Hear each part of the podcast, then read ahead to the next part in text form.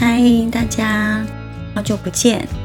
嗯，先跟你们说谢谢，谢谢你们喜欢支持我的节目，谢谢你们喜欢支持 N 九八八一零。然后记得请先帮我按赞、订阅跟分享。然后好久没有帮大家录新的节目了，对，嗯，因为快过年，就是快到我们农历新年了嘛，所以这段时间那个呃咨询跟问世的的预约会比较多，所以。就没有像之前那么紧凑的帮大家录新的节目，然后今天刚好有一个小空档，就赶快。其实我这段时间好多事情要跟大家分享，那就可能要等我慢慢的在节目上跟大家说。那今天我想跟先跟大家分享的是一个，嗯，我咨询的个案。我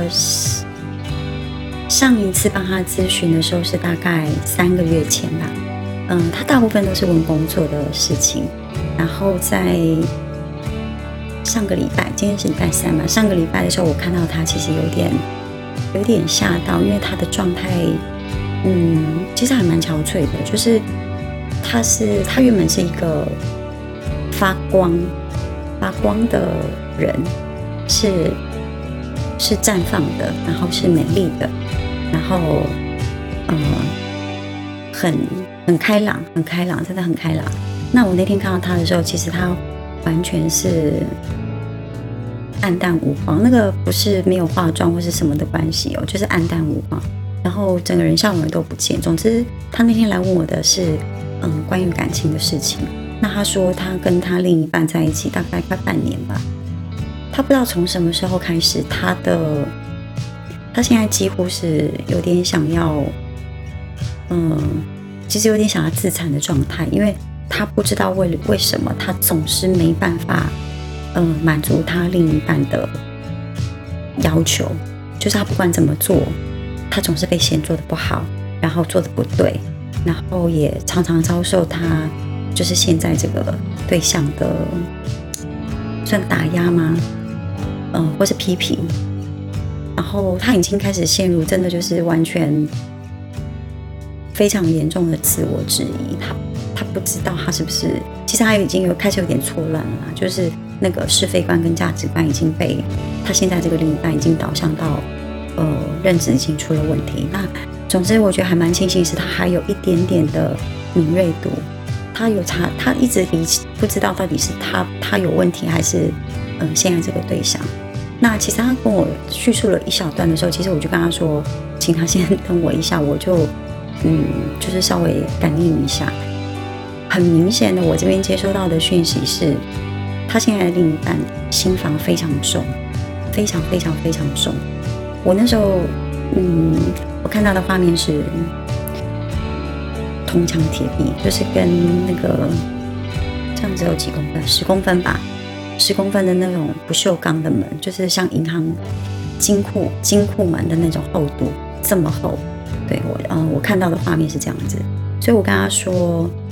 嗯，如果如果真的是这样子的状态下，其实你不用太奢求这样子的人，他处在这样子的状态，他能够给予你爱，因为，嗯，他现在的另一半心房非常重，其实是没有人可以开启的。那虽然他的表面上、他的行为上、他的仪容打扮状态看起来都是。非常正常的，但是通常这样子的人都有极度、极度非常严重的自卑感。那因为他的另一半没有来找我，所以我并不知道他的自卑感是来自于什么原因，或是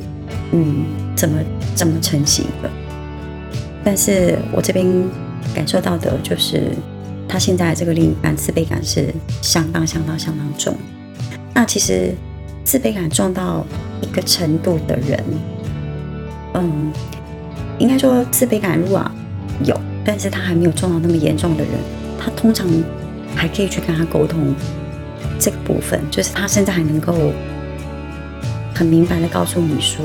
其实他是一个自卑感很重的人，那他的自卑感是来自于哪里？但是如果是已经到这样子程度的人的话，其实他是不可能会跟你承认。他有自卑感，因为他自己的心里还很清楚，并且承担着他其他只有他自己知道的不堪。我那个所谓的不堪，是指说只有他自己才知道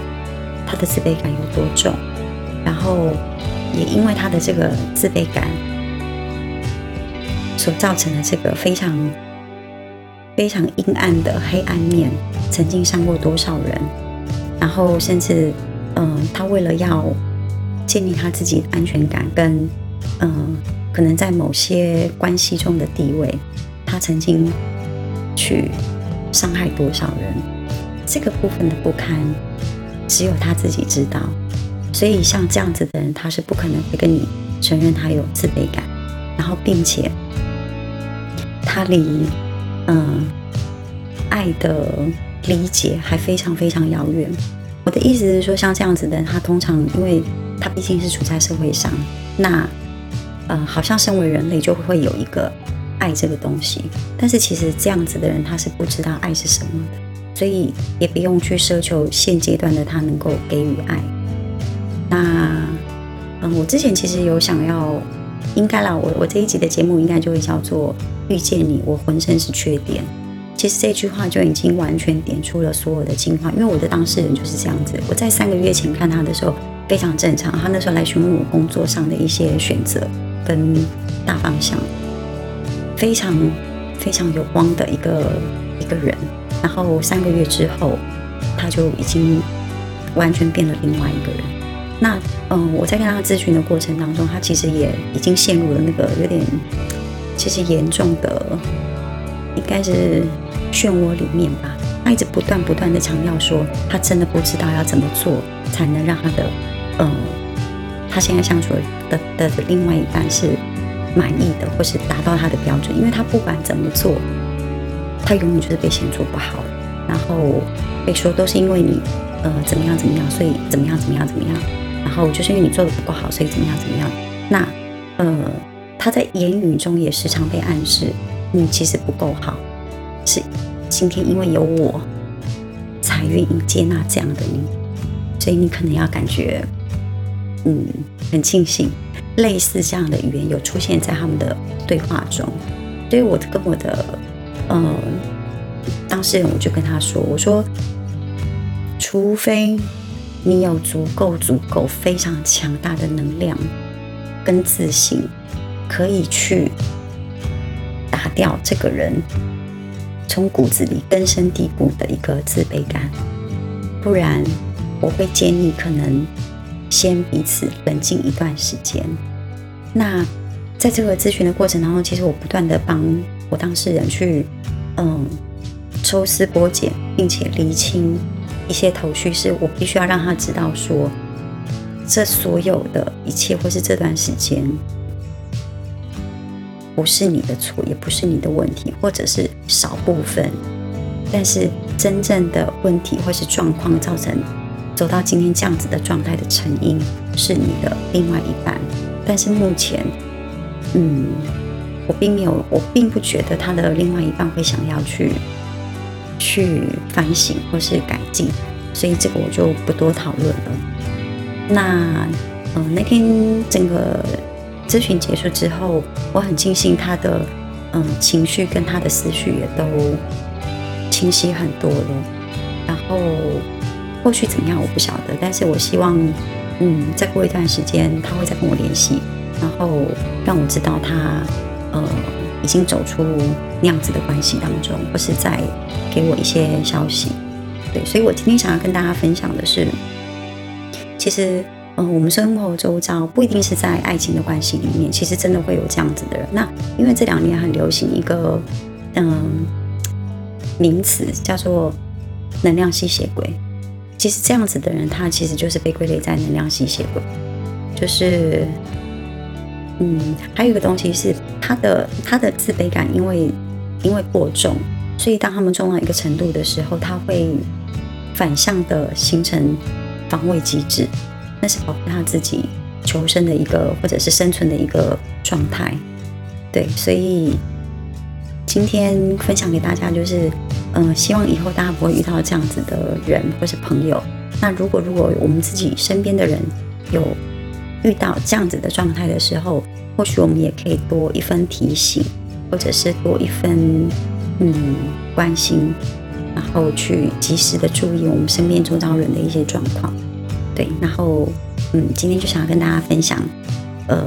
这些东西。然后就像我讲，我还有好多好多事情要想要跟大家分享。嗯，在我应该过年，其实过年前后都是咨询问世状态会比较比较忙碌的时间，是因为大家都大部分会希望在过年前可能去整理或是做出一些决定。那大部分是工作上的，然后再来是感情，就少部分的会是呃一些其他的事情，所以。再等我慢慢跟大家分享。那我们今天节目就先到这里，然后再一次跟大家说，谢谢你们喜欢跟支持我的节目，谢谢你们喜欢跟支持 Angel 八八一零。然后记得，如果有想要嗯听的主题，或者是有想要我在节目上帮你传达